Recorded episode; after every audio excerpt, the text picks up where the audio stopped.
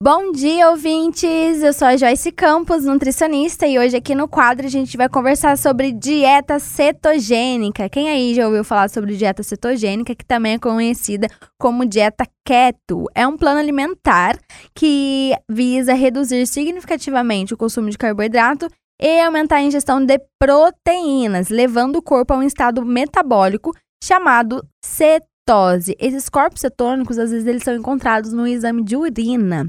Esse estado vai fazer com que o corpo ele utilize gordura como sua principal fonte de energia em vez de usar os carboidratos. Aqui estão alguns aspectos importantes sobre a dieta cetogênica.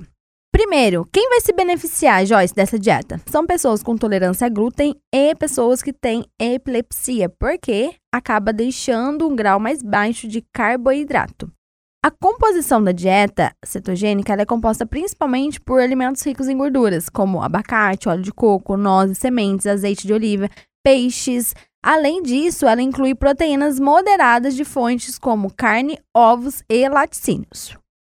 A restrição de carboidrato é restrita e controlada na dieta cetogênica, geralmente limitada a 20 até 50 gramas de carboidrato por dia, dependendo das necessidades do indivíduo.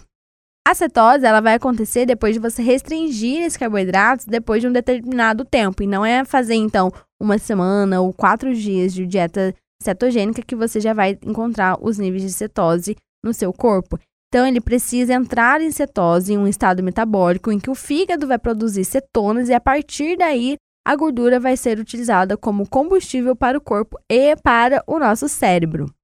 Os benefícios da dieta cetogênica têm sido associados à perda de peso, aumento de saciedade, melhora dos níveis de glicose no sangue, redução dos triglicéridos e aumento da sensibilidade à insulina em algumas pessoas.